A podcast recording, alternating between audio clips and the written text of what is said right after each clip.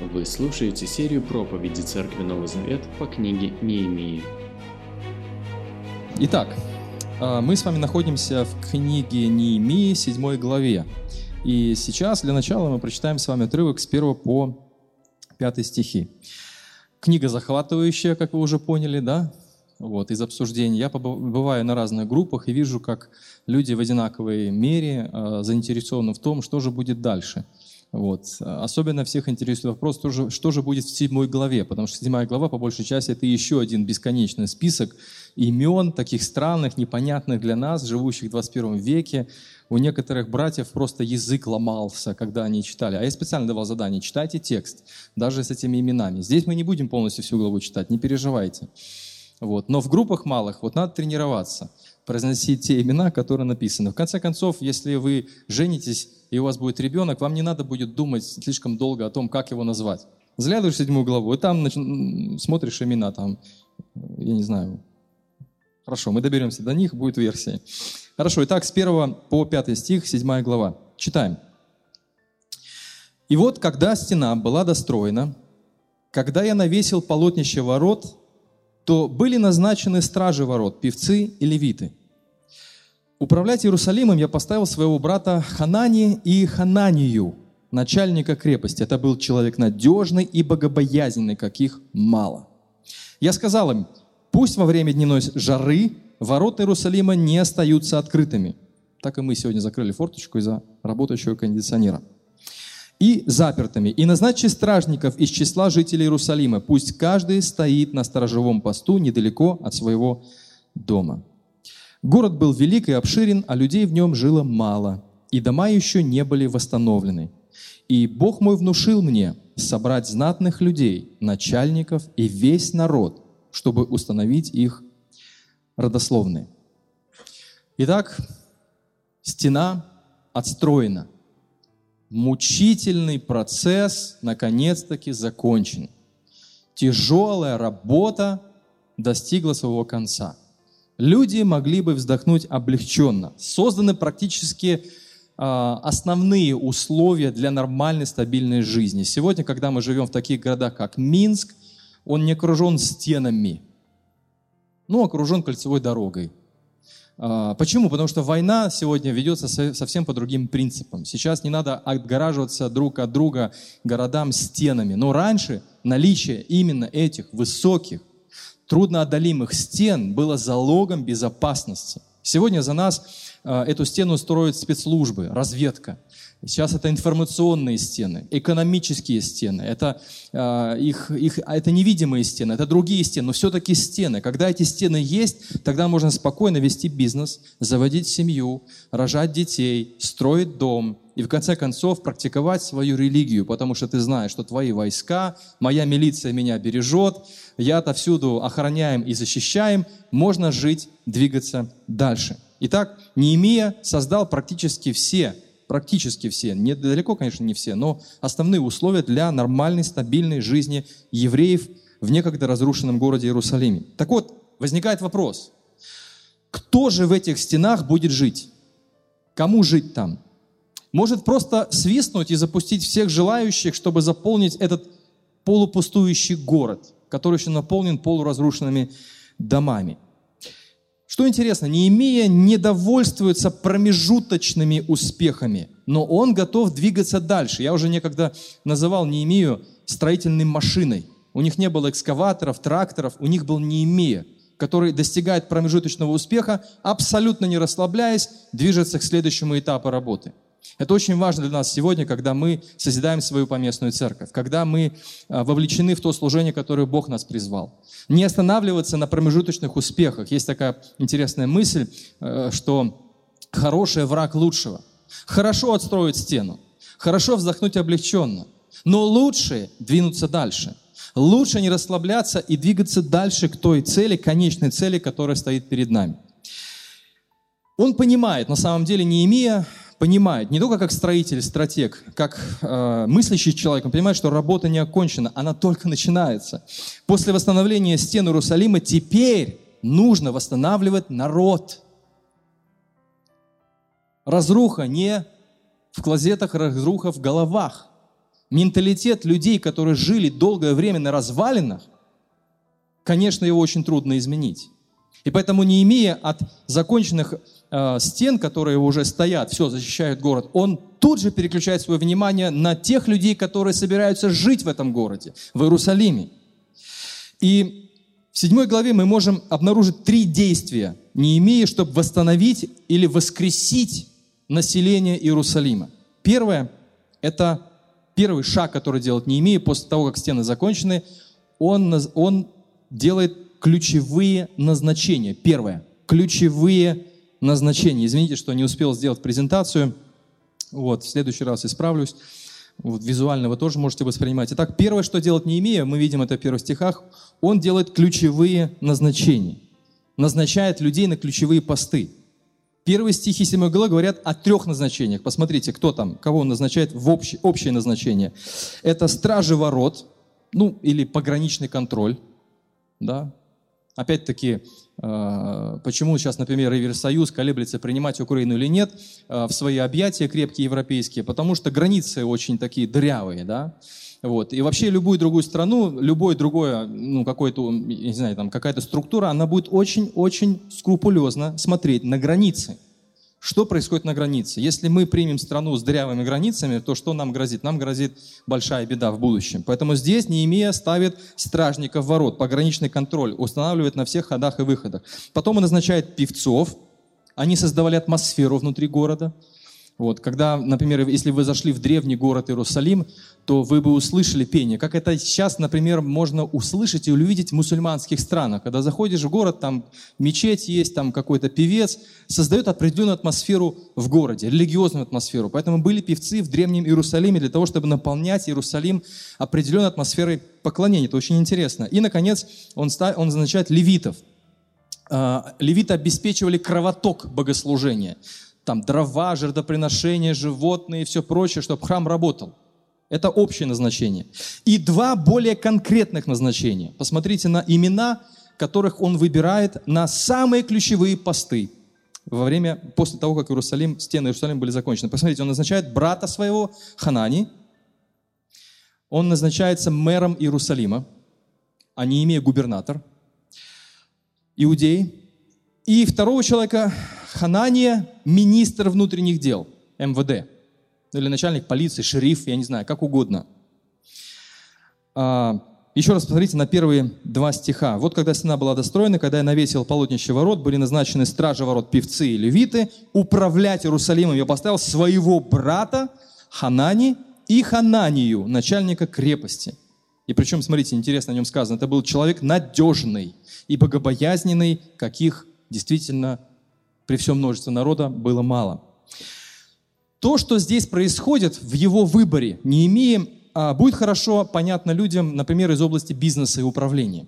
Есть два пути управления, может быть и больше, но два основных я выделю. Во-первых, это центральная власть, когда вся власть, все рычаги, все ниточки сходятся к рукам одного человека, который дергает, и ему дается отчет во всем, абсолютно там, где как собирают арбузы, картошку, вплоть от этого и заканчивая ядерными боеголовками. То есть он хочет вникать во все. Это центральная власть, центральное управление.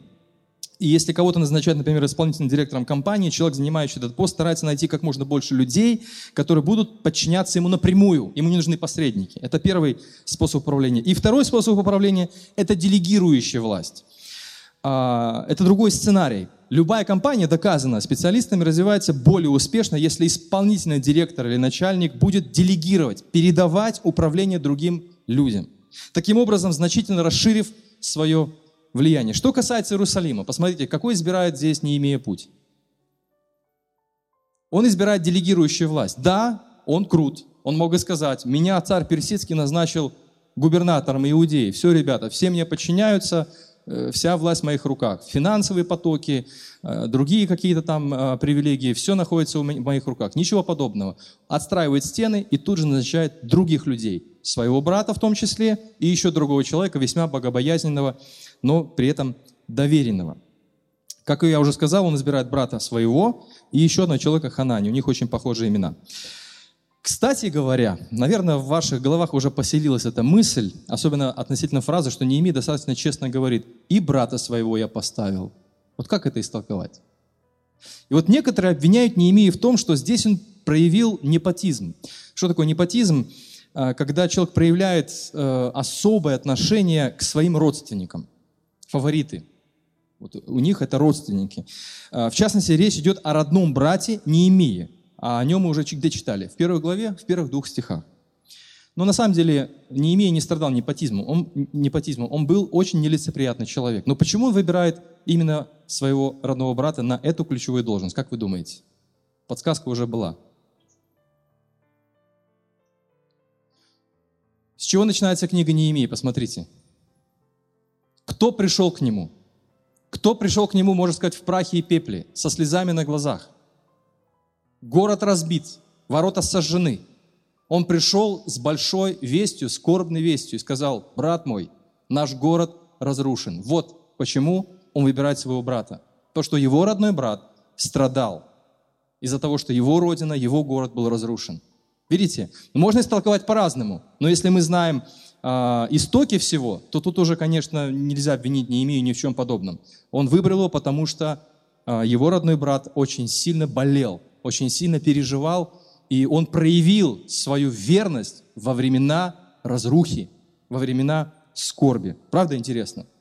Очень интересно. Ну, и вторая причина, почему он его избрал, потому что он был иудеем. А, это касается списка 7 главы. А, особенно важно, а второго человека, которого он выбирает, это Ханания. Мы читаем, что этот человек, почему он его выбрал? на должность министра внутренних дел, на должность шерифа и э, начальника полиции, милиции, я не знаю.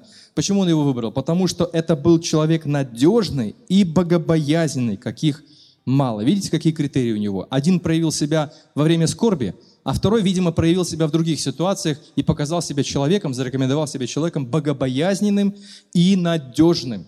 Может быть, ему Неемия доверял особую миссию, и он выполнял ее от начала и до конца. И он Бога боялся, и он дела вел, соответственно, четко, честно и прозрачно.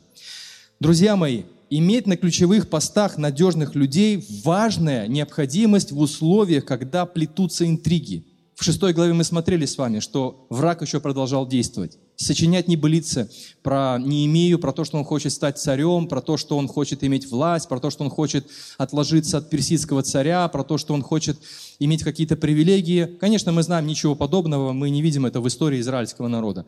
Это был абсолютно открытый, честный и достаточно прямой человек. Так вот, в условиях именно этих интриг очень важно для Неемии было назначить надежных людей на эти ключевые посты. Как можем применить этот принцип? Как мы уже говорили ранее, враг продолжает действовать и сегодня. В созидании, например, церквей нужны надежные люди. Любая церковь. Церковь Христова, церковь Благовестия, там, церковь э, примирения, тут какие еще церкви присутствуют, Вифлеем, неважно, какие церкви. Везде, всегда при созидании церкви нужны надежные, богобоязненные и проявившие себя верно люди. Это очень важно. Я это говорю как пастор, я это говорю как служитель, как миссионер, я это говорю как практик, который наблюдал очень много сценариев, когда власть или, например, ответственность доверялась людям, которые ну, просто реально не могут ею совладать. Эта власть управляет ими, они, они управляют этой властью и ответственностью. Нужны преданные благой вести Иисуса Христа и Его церкви люди. Посмотрите, как об этом пишет апостол Павел, Ефесянам 4 глава 11 стих. И это он даровал кому быть апостолами, кому пророками, кому евангелистами, кому пастырями, наставниками, чтобы приготовить святой народ Божий к делу служения. Посмотрите, что сделал Иисус. Он умер, Он воскрес из мертвых, вознесся на небо и излил дары на церковь. Для чего? Для того, чтобы во главе церкви стояли одаренные, надежные люди. Апостолы, евангелисты, наставники, пастыри, чтобы они могли двигать других людей в деле служения. Вот именно это важно понять при созидании церкви. Если наша команда будет усиливаться за счет таких посвященных людей, как Ханани и Ханания, человек надежный и богобоязненный, каких мало, то мы, дорогие друзья, Церковь Нового Завета, достигнем большего успеха в распространении благой вести. В конце концов, что делает Иисус? Если посмотреть на Евангелие от Матфея, до 10 главы Евангелия Матфея Иисус проповедует Евангелие абсолютно сам – Он сам ходит по селениям, городам, синагогам, проповедует, объясняет. А потом что случается в 10 главе, кто помнит? Он помолился и избрал учеников. Раз, два, три и так до 12. 12 учеников избирает. И говорит, теперь, друзья, вы это будете делать вместо меня. Идите по городам и селениям Иудеи, проповедуйте Евангелие, я даю вам способности, изгоняйте бесов, исцеляйте всякую, нечист... всякую нехорошую болезнь и проповедуйте о том, что Царствие Божие близко. Очень важно понять, как действует этот принцип при созидании любой поместной церкви. Смотрите, Иисус дал не только требования, Иисус не только выдвинул требования, но Он еще выдвинул требования к характеру. И Неемия тоже характеризовал некоторых людей, начальника полиции. Он поставил не потому, что у него были связи, а потому что он был богобоязненный и надежный человек. То есть у него в характере было что-то очень хорошее. Не обязательно во главе должны стоять люди способные. Прежде всего, это должны быть люди по характеру, похожие на, на Хананию, который был богобоязненный и надежный человек. Именно поэтому Новый Завет очень много выдвигает требований именно к характеру церковных служителей. Вспомните список 1 Тимофея 3, 3 глава, например, или Титу 1 глава. Но кто епископство желает, доброго дела желает. Молодец. Но епископ должен быть. И какие там требования? Хороший семенин, да? Детей, содержащих послушание, подающий пример семье. То есть все эти требования касаются характера. Вот именно поэтому Неемия прицелился на этих людей, потому что один страдал за свою родину и скорбел, и был готов сделать все возможное, а второй был богобоязненный и надежный человек. Вот именно такие люди нужны сегодня, дорогие друзья. Господь нуждается в том, чтобы сегодня такие люди продвигали благую весть в нашей стране, в нашем городе, в вашем регионе, в вашем подъезде, подавая добрый пример в своей личной жизни. Надежные и богобоязненные люди. Именно благодаря таким служителям, я не говорю сейчас об официальных положениях в церквях, о диаконах, архидиаконах, протодиаконах и так далее. Я сейчас говорю о нас с вами, о простых ребятах, гражданах, о простых верующих, как бы простых. На самом деле не таких уже и простых, если вы богобоязненный и надежный человек и любите Христа, и любите благую весть. именно такие люди востребованы сегодня как никогда. И в третьем стихе 7 главы Неемия дает им четкие инструкции. Посмотрите третий стих. «Я сказал им, пусть во время дневной жары ворота будут открытыми, не остаются открытыми. И пусть стражи, пока не заступят на пост, держат ворота закрытыми и запертыми. И назначьте стражников из числа жителей Иерусалима, и пусть каждый стоит на сторожевом посту недалеко от своего дома». Кстати говоря, то, что делает Неемия, вообще в целом очень хорошо перекликается, вообще делегирующая власть, хорошо перекликаются с принципами, которые Павел, которыми Павел пользовался. И что ты слышал от меня при многих свидетелях, передай верным людям, которые могли бы и других научить. То есть, в конце концов, вот эта атмосфера настроения созидания распространялась, не, не, ограничивалась не только Неемией, она распространялась на весь еврейский народ. Хорошо, второй шаг, который делает Неемия, он подсчитывает людей или, подсчитывает, или считает людей. Здесь же в 7 главе Неемии, с 6 по 65 стих, который мы не будем читать сегодня, во имя, может быть, милости, что ли. Если хотите, можем прочитать, но я шучу. А, мы найдем еще один список имен, который очень напоминает нам список... Где еще был список? В какой главе?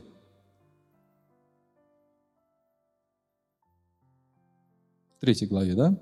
Если я не ошибаюсь. Но в седьмой главе этот список Неемия не составлял. Его составил Ездра. Книга Ездра, вторая глава. Они абсолютно сходны. Все, что сделал Неемия здесь, в седьмой главе, он обратился к архивным данным. Именно таким образом можно объяснить похожесть этого списка. Но вопрос не в этом. Почему этот список здесь?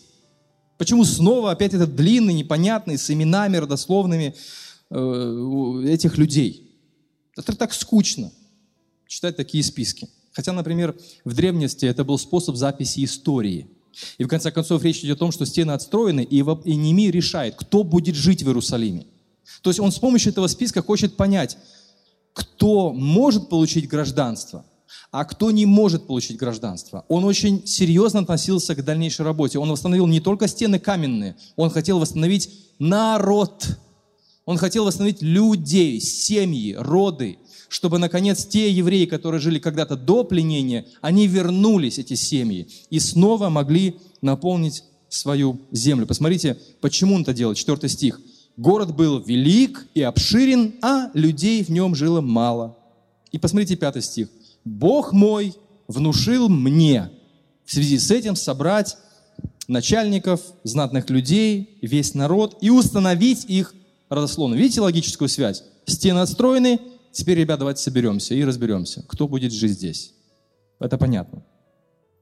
Неемия знал, что еврейский народ – это избранный Богом народ. Поэтому в этот все еще строящийся город должны войти святые люди, избранные Богом. И второе, о чем помнил Неемия, это очень важно проводить параллель с сегодняшним днем. Неемия помнил, чем закончилось понебратство с соседними языческими народами.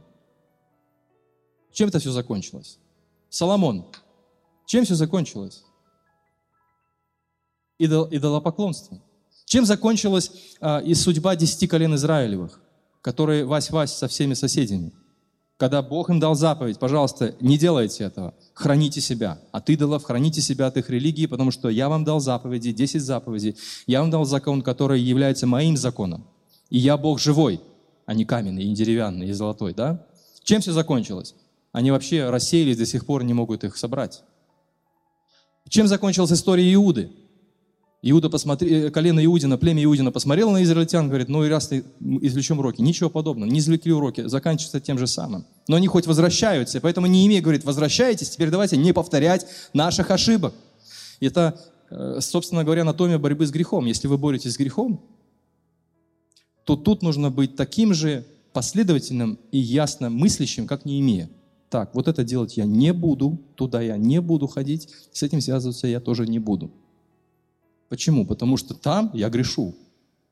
Или, предположим, если я наталкиваюсь на что-то, там, на какую-то там телепрограмму, или, может быть, сайт, или, предположим, я в одиночку э, пользуюсь интернетом, впадая в один и тот же грех, то я, наверное, буду пользоваться интернетом уже не один, а уже в присутствии какого-то другого человека. То есть, не имея, он достает родословно и говорит, так, друзья мои, мы не будем повторять больше ошибок, потому что для нас, мы за них заплатили очень дорого – много людей погибло из-за этого. Мы чуть не потеряли государственность, мы чуть не потеряли город. Поэтому давайте заселяться снова, как святой, избранный Богом народ. И не будем повторять этих ошибок. Ни царя Соломона, ни прежних наших, ни предков. Тем самым Неемия закладывал новый фундамент для нового народа. И он видел не только стены, он видел народ, Божий народ святой в этих стенах. Какое применение сегодня? Церковь – это не просто люди – это спасенные Богом люди. Это не здание, это не место, это народ Божий. Это все уверовавшие во Христа Иисуса люди. Это люди, которые узнали доброту, благодать и любовь Христа. Спасенные по благодати. Поэтому критерием вхождения в церковь не просто желание, а почему бы мне не просто не ходить, но это вера в Иисуса Христа. Это очень важно сегодня. При создании любой церкви всегда есть искушение открыть ворота для каждого встречного. Не имея, мог бы сказать, ребята, стены построились, заходи, кто хочет. Будем праздновать, у нас будет вечеринка. Ничего подобного. Стены отстроены, так, родословные. Кто, где, что, зачем, когда. По именам все перечисляется. То есть это для нас прообраз того, как мы должны сегодня созидать церковь. Церковь состоит из людей, которые верят в Иисуса Христа. А, я вспоминаю отрывок Матфея 16 глава, помните, где Иисус поворачивается к ученикам и задает им, казалось бы, простой, но в одно, то же самое время сложный вопрос. Друзья мои, за кого люди меня принимают? Помните? Ну и сказали, о, ты там похож на Иеремию, ты похож на Илью, другие говорят там на еще кого-то похож. И только один человек повернулся к нему и сказал ему, ты помазанник, Мессия, сын живого Бога, ответил Симон Петр. И Иисус ему ответил, ты счастливый человек, Симон, потому что тебе открыли это не люди, а мой Небесный Отец. Поэтому говорю тебе, ты скала, и на этой скале я возведу мою церковь. Из кого состоит церковь? Из таких, как Петр. А что сделал Петр? Он признал в Иисусе Спасителя своего народа, единственного Спасителя, Мессию и Господа и Бога. Вот из таких людей состоит настоящая новозаветняя церковь. Живя каждый день в этом мире, важно помнить, что церковь Иисуса Христа – избранный народ посреди этого мира. Но мы не призваны уходить от этого мира или изолироваться от него. Напротив, мы посланы проповедовать благую весть в этом мире, но мы не забываем, что у нас разные ценности, у нас разная шкала ценностей. А, у нас разные цели, при всем том, что мы носим ту же одежду, кушаем ту же еду, расплачиваемся теми же самыми деньгами, пользуемся теми же самыми машинами, метро, жетончиками, там, я не знаю, воду, воду ту же самую пьем из кранов, или фильтрованную, или фильтрованную. Нас очень много объединяет, у нас много общих интересов, велосипедный спорт, я не знаю, там, собирание грибов в лесу. Но есть нечто, что отличает нас от мира. Это наше мышление. Мы верим в Христа, и мы верим, что Он наш Спаситель, и мы верим что Он придет, и мы знаем, чем закончится история, а, хоть и хорошая, ну, хоть и а, интересная история Земли и человечества, но все-таки она закончится так, как предсказано в Писании. Следовательно, не стоит забывать и о морально-нравственных стандартах мышления избранного Богом народа. Помните, Филиппийцам 2 глава, 12-15 стихи. Павел пишет верующим церкви, «Со страхом и трепетом созидайте свое спасение, ведь это сам Бог действует в вас, направляя и вашу волю и поступки для своих благих целей». И дальше он говорит, «Делайте все без брюзжания». Едете на троллейбусе, не брюзжите. Стоите в очереди, не брюзжите, не ругайтесь, не проклинайте власть не надо э, ругаться на тех людей, которые раздражают вас. Он говорит, не брюжите. Не пререкайтесь, дальше Павел пишет, вот тогда вы станете непорочными и чистыми детьми Бога без порока и изъяна среди рода бесчестного и развращенного. Так сияйте среди них, словно звезды во вселенной. Вот к чему призывает нас сегодня Господь. Вы живете в том же самом обществе, но сияйте, как звезды. Не брежите, не ругайтесь, не пререкайтесь, но подавайте пример доброго поведения, смирения, любви. И даже если мы согрешаем, кайтесь в этом и поднимайтесь, идите дальше. Мы живем в этом мире, мы любим людей в этом мире, но мы определенно не разделим судьбы этого мира. Итак, список Неемии содержит 9 категорий людей. Переходим конкретно к списку. Первое, 6-7 стихи – это первопроходцы или первоприходцы, я назвал. О них можно сказать, что это грачи прилетели. Видели картину такую, да? Кто ее написал, эту картину? Я уже не помню, какой художник. Грачи прилетели. В школе мы еще писали сочинения. Вот. Э, почему грачи прилетели? Потому что это предвестники весны. Что весна, хоть еще и снег лежит, но грачи прилетели, значит все. Скоро наступит реальная весна. Так вот, были первопроходцы, 6-7 стих. Они были предвестниками восстановления Иерусалима. Они были первой миграционной волной иудеев. 6-7 стихи. «Вот жители нашей области, которые вернулись из плена. Некогда Навуходоносор, царь Вавилонский, угнал их в Вавилон, а теперь они возвратились в Иерусалим и в Иудею, и каждый в свой город и селение. Их привели Зарававель, Иисус, Неемия, Азария, Раамия, Нахамани, Мардахей, Билшан, Мисперет, Бигвай, Нехум и Баана». То есть Неемия начинает с самого начала, чтобы определить, кто есть кто. Нам не знакомы все эти имена, правда? Но некоторые имена нам все-таки знакомы. Это Зарававель, первый наместник, подобный Неемии. Знаете, Неемия был не первый наместник, до него был Зарававель. И второй это был Иисус, но не Иисус Христос. Иисус Христос жил значительно позже. Это был другой Иисус, религиозный лидер Иудеи. Так вот, они возглавили первую волну миграции из Вавилонского плена еще до того, как Кир подписал официальный указ. То есть они сами первые уже пришли. Они пришли абсолютно выжженную землю, пустую, абсолютно никому не нужную. Они вернулись туда. Это первопроходцы. И, кстати говоря, об этих двух людях, о Зарававеле и Иисусе, более подробно говорится в таких книгах Ветхого Завета, как пророк Агей и пророк Захария. И, кстати говоря, от Зарававеля произошла династия правителей Иудеи. Если вы не знали, это очень интересная историческая справка. От Иисуса 14 поколений священников. Представляете, вот эти первопроходцы, которые пришли в пустыню, ни стен Иерусалима, ни храма, они строили храм уже сами – они пришли на абсолютно разоренный город, и от них произвел Господь священников и правителей иудеев. Вторая категория – рядовые иудеи, с 8 по 38 стихи. Ну что, читаем, нет? Род Пароша, род Шифатия, род Араха, род Пахат Маава, ну и так далее. Ну, меня интересует, знаете, какой стих? В новом переводе написан 26 стих, 26 стих, мы там тоже были. Выходцы из Вифлеема. 26 стих. Сколько там их было? 187. А, 188. Пророческое слово. 188. В общем, наверное, программа максимум для новой церкви, правда? Там можно уже делиться на новую церковь. Это длинный список, который в свою очередь делится на две части. Первая часть – это 18 людей, от которых произошло первоначальное население, Иерусалима. А вторая часть – это 20, список 20 городов, куда вернулись первые выходцы. Третья категория – священники, 39-42 стихи. Тут перечисляются а, роды и семьи этих священников, сколько их вернулось, 973, 1052 и так далее. Так все священники, мы знаем, произошли от Аарона, брата Моисея. Они отвечали за все служение в храме. И Давид разделил священников на 24 семьи, каждая из которых отвечали за 2-3 недели служения в храме. То есть на протяжении года каждая семья отвечала за порядок служения в храме 2-3 недели. В списке не имеем мы находим только, сколько семей там? 20, только 4 семьи. Только 4 семьи. Род вернулись из Вавилонского плена. Дальше, левиты, 43 стих.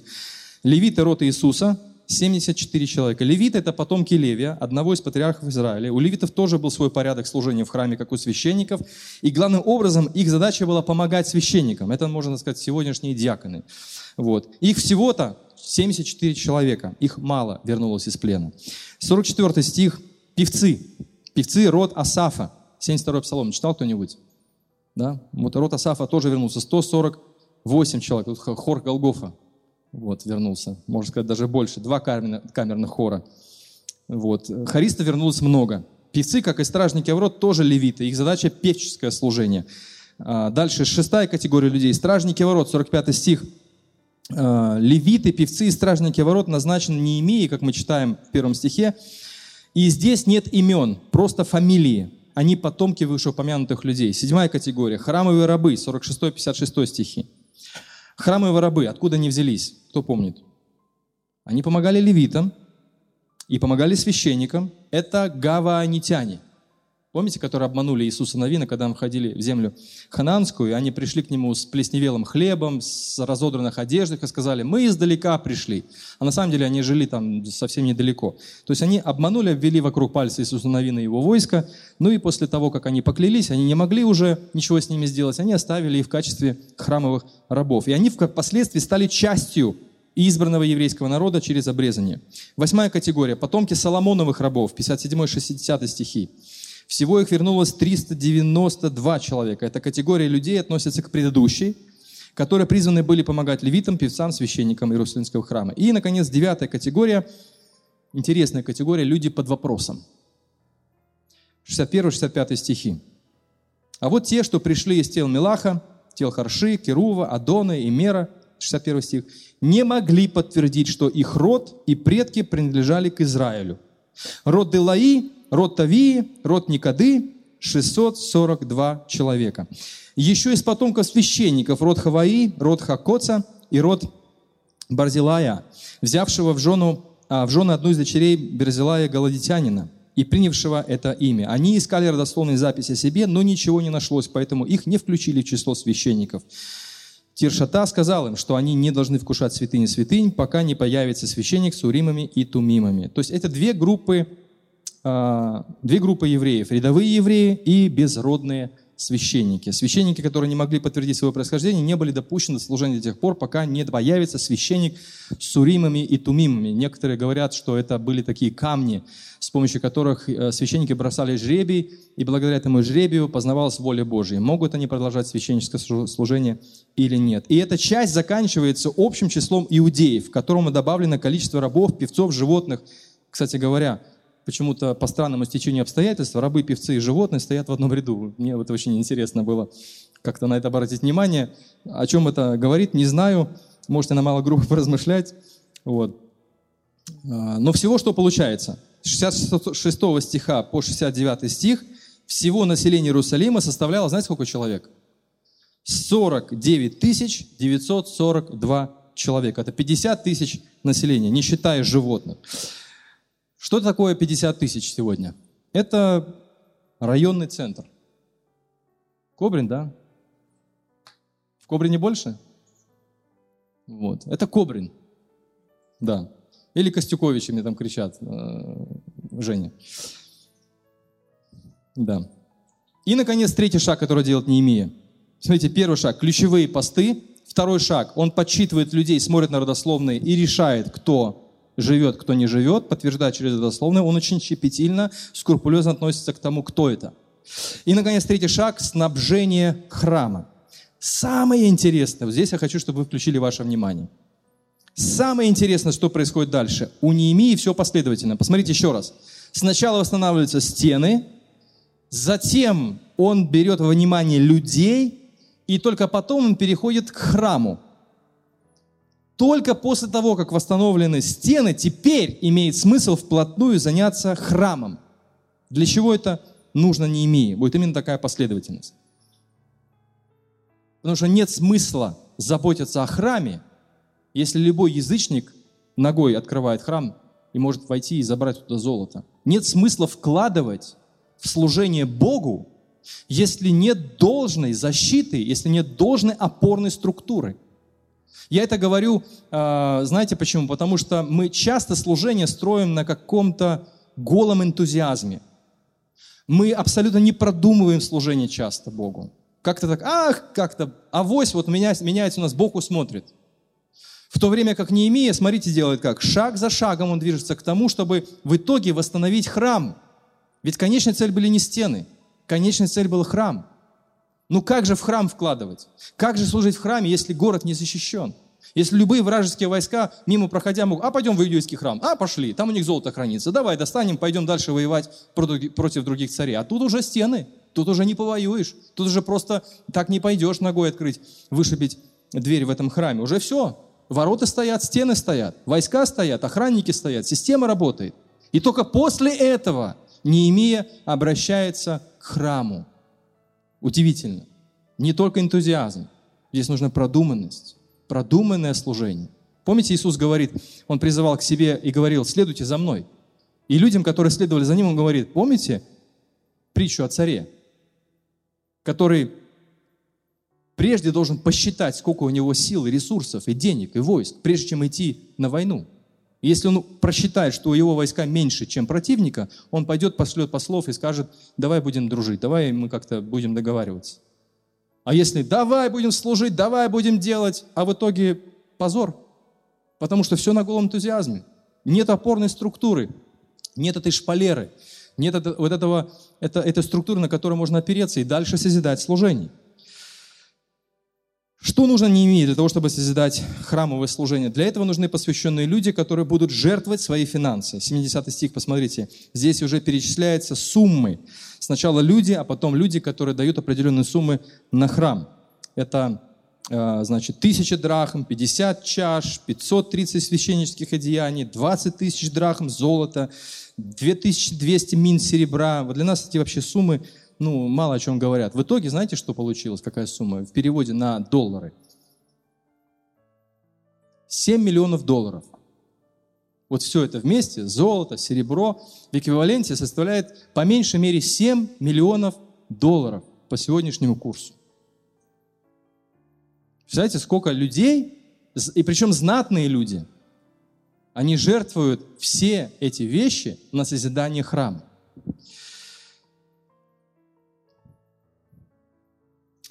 Я думаю, что вопрос не в богатстве. Конечно, Бог благословлял их, но прийти на такое вот место, как Иерусалим, который только-только отстроил стены, храм, который пребывал очень долгое время в запустении, потому что стены были не отстроены, они пришли, они начали жить там, и казалось бы, давай-ка мы сначала дома свои построим, а потом уже, когда у нас там по остаточному принципу, потом на храм будем жертвовать. Ничего подобного. Что мы читаем в начале 7 главы? Дома полуразрушенные – и в условиях полуразрушенных домов они жертвуют на храм. Сумма получается колоссально ошеломительная. Я не к тому говорю, что мы должны там, я сегодня просчитал, что по меньшей мере 25 лет у нас уйдет на покупку участка и строительство собственного нашего здания. Ну, не знаю, вдохновляет вас эта цифра или нет. 25 лет, это сколько же мне будет через 25 лет, страшно подумать. В общем, внуки и правнуки будут достраивать. Но что бы то ни было, Бог усмотрит, правда? Бог усмотрит необходимые средства. У нас будет участок, у нас будет здание, но это не наша конечная цель. Наша конечная цель – созидание духовного храма, чем мы занимаемся прямо сегодня. как-то вот э, Женя беседовали, и Женя спросили, чем занимаешься, каким служением? Женя сказал, никаким. Я говорю, подожди, Женя, как ты никаким не занимаешься служением? Ты созидаешь церковь новую. А, точно, да. И я это к тому говорю, что мы иногда не замечаем этого служения, но те люди, которые выдвинулись или выдвинутся в будущее на созидание новой церкви, это и есть служение. Когда вы являетесь тем маленьким живым камешком, и эти камешки лежат рядом с другими камешками, и мы из себя устрояем дом духовный, в котором приносятся духовные жертвы. Это очень важное новозаветнее служение. Именно благодаря созиданию церквей благая весть и распространялась по всей Иудее, Самарии и даже до края земли распространилась. От церкви к церкви, от человека к человеку. Но интересно, мы знаем, что определенное количество богатых людей находились на ножах с Неемией. Почему? Потому что они дружили с Тавией. Это тот, этот, тот враг, это тот человек, который постоянно ставил палки в колеса, писал письма, пугал Неемию, пугал евреев в том, что сейчас мы с вами разберемся, если вы не кинете эту стройку. То есть вот эти богатые люди, и с ними Неемия когда-то разобрался очень жестко, потому что эти богатые люди, олигархи, они наживались на своих же согражданах, соплеменниках. И Неемия очень жестко пресек всю эту проблему. Сказал, ребята, если вы будете наживаться на собственном народе, мы ничего не построим. Это я уже свободным таким пересказом. Он прилюдно поставил их в угол, и они сказали, все, мы возвращаем поля, мы возвращаем имущество, мы возвращаем животных, мы возвращаем этих рабов, пусть они возвращаются к себе домой. И они были обижены Неемией. И эти обиженные богачи, они сотрудничали с Тавией. И Тавия постоянно использовал этих агентов влияния для того, чтобы остановить стройку. Но посмотрите, что жертвуют знатные люди в седьмой главе. Несмотря на то, что определенная часть а, олигархов находилась под влиянием Тавии, вот этого человека, врага Иерусалима, все-таки не все богатые люди, не все знатные люди были согласны с ним. Они все-таки были преданы своей миссии от строительства Иерусалима и созиданию храма. Так вот, как я уже говорил, мы понимаем, что одна из важных промежуточных целей Неемии – восстановить стену и запустить полноценную работу храма. Запустить полноценную и бесперебойную работу храма можно только при условии защиты со всех сторон. Дело в том, что богатства еврейского народа находились не в банках. Они находились где-то на каких-то виртуальных счетах. Они всегда находились в храме. Вот даже по преданию еврейскому э, считается, что золото Давида в огромных количество хранилось в храме всегда. И э, часть этого золота была когда-то использована при нашествии Антиоха Епифана, э, когда он там хотел храмы опустошить, и ему часть этого богатства отдали именно из храмовой, храмовой сокровищницы. То есть там было очень много средств. И отстраивать храм без стен абсолютно никакой, никакого не было смысла, ни логического, ни духовного. Мы понимаем, почему это все было, имело место именно такое, какое оно имело. Какое мы можем сделать применение? Во-первых, на личном уровне. Когда в вашей жизни правильно расставлены приоритеты, отстроены стены, правильно расставьте приоритеты в вашей жизни. Если у вас неправильно расставлены приоритеты, система ценностей, дальше, в принципе, особо даже добрые дела не имеет мест, ну, смысла делать. Почему? Опять-таки, храм отстроить. Если бы Неемия приехал в Иерусалим, о, ребята, давайте храм будем отстраивать. Хорошее дело – Потрясающее дело. Я думаю, Неемия вдохновил бы гораздо больше людей, если бы он сразу занялся бы храмом. Но это абсолютно бессмысленная работа. Отстраивать храм без стен не имеет никакого смысла. Но отстроил ты храм кому? Не себе же. Грабителям ты его отстроил. Поэтому правильно расставьте приоритеты. Правильно расставленные приоритеты библейских ценностей – это стены вашего города. Это защита вашей духовной жизни. Какие у нас приоритеты? Как звучат наибольшие заповеди? Возлюби Бога всем своим сердцем, всей своей душой, всеми своими силами. Будьте преданы этой заповеди. Вторая, подобная ей, возлюбите ближнего твоего. Не путайте местами эти вещи. Дальше. Какие у нас дальше приоритеты нашей личной жизни? Служение Богу, созидание Его церкви. Это ваше, ваш должен быть личный приоритет. Не какой-то там чей-то, какого-то народа, ваш личный приоритет. Правильно расставленные духовные приоритеты – это построены стены Иерусалима. Вот когда эти приоритеты у вас стоят, имеют место твердо, они стоят в вашей жизни, тогда имеет смысл дальше что-то делать. Если приоритетов нету четко расставленных, тогда что не делай хорошее, оно все равно будет бессмысленно. Оно только будет на, как это, на пользу врагам. Духовным врагам, я имею в виду. Если верующий в Иисуса Христа не практикует подобного рода самодисциплину, тогда о многих положительных изменениях не приходится говорить. Например, вот э, Писание призывает нас, берегите себя от идолов. Это обращается к нам Писание. Или Петр пишет, по этой причине приложите все свои старания, чтобы укрепить свою веру добродетелю, добродетель знанием, знание выдержкой, выдержку стойкостью, стойкость благочестием, благочестие братской дружбой, дружбу любовью. Ведь если вы этими качествами обладаете и их приумножаете, они не дадут вашему знанию о Господе нашем Иисусе Христе остаться чем-то бесполезным и бесплодным. Приложите к этому все свое старание. Конечно, Бог совершает эту работу, но Бог дает нам силы иметь желание и трудиться в этом направлении. Поэтому это правильно расставленные приоритеты, исследование этим приоритетам. Это и есть стены, это и есть та опорная структура, которая нужна каждому лично из нас. Человек без системы ценностей, это, знаете, это, ну, не хочу обидеть ничью нацию, это чукча, который поет то, что он видит. О, увидел это, побежал туда. Это как дети. И мы иногда ведем себя как дети, которые не имеют в голове царя, не имеют структуры мышления, не имеют опорной структуры своей духовной жизни, и нас поэтому кидает направо, налево. Какая конечная цель, когда Бог ставит в церкви апостолов, евангелистов, проповедников? Какая? Чтобы мы не были больше младенцами, колеблющимися, всяким ветром учения.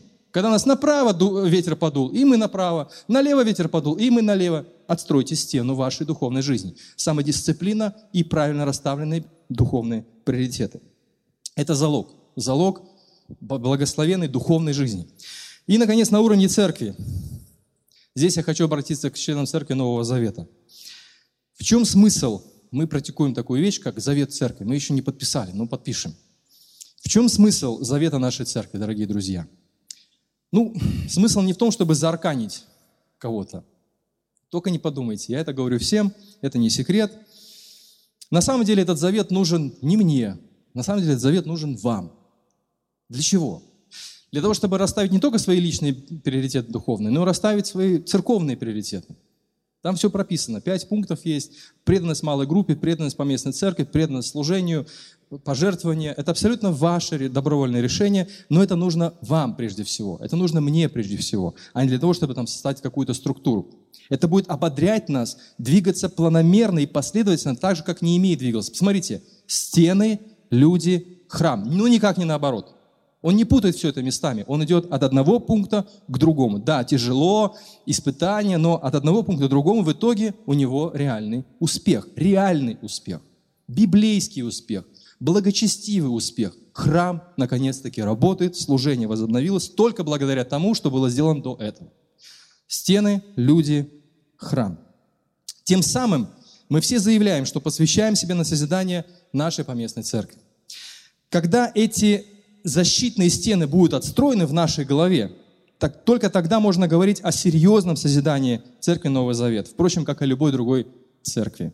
Сколько людей, которые, может быть, не совсем четко мыслят в отношении церквей. Иногда даже церковь рассматривается как нечто придаточное, как если бы там, ну, церковь это клуб, куда можно сходить, там, развеять скукотищу свою, да, там, или просто оторваться, или просто что-то еще сделать. Ничего подобного. Новозаветное представление церкви это действительно домостроительство Бога. Поэтому послушайте внимательно. Евреи и Неемия вместе все-таки могли бы жертвовать на, сначала на храм, до восстановления стен. Почему бы нет? Но на самом деле это было бы бессмысленно и абсолютно бесполезно. Церковь всего, которая благовествует, жертвует, служит, но при этом не имеет общего видения, это то же самое, что созидать храм в условиях разрухи. На самом деле такая работа называется Сизифов труд. Слышали такую легенду э, или миф гречес... древнегреческой мифологии? В древнегреческой мифологии Сизиф – это строитель и царь Коринфа, после смерти, приговоренный богами, вкатывает на гору огромный камень, расположенный в Тартаре, и который, едва достигнув вершины, сразу же скатывался вниз. И он опять был вынужден спускаться вниз и опять закатывать этот большой камень наверх. И так вот всю вечность. Это называется Сизифов проклятый труд. Почему мы иногда занимаемся сизифовым трудом? Вот если бы они занялись за строительство храма, это был бы постоянный проклятый сизифов труд. Отстроили храм, разрушили храм. Ах, давайте опять строим. Отстроили храм, опять разрушили храм. Отстроили храм, опять разрушили храм. Стены, люди и потом храм.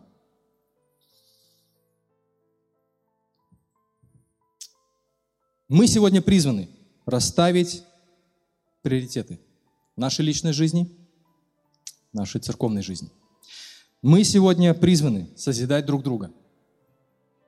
И мы сегодня призваны созидать духовный храм, церковь, нести благую весть в этот мир, молиться за людей, которые не знают Христа, заботиться о людях, которые не знают Христа, и, конечно же, свидетельствовать людям, которые не знают Христа, своим личным примером, своей любовью. Не специально наигранно, вот посмотрите, как мы любим, а действительно позволить Богу через нас, через край переливаться той благодати, которая уже живет в людях, которые верят в Христа. Это вы с вами, это мы с вами. Все вместе, как церковь. Будем молиться. Аминь.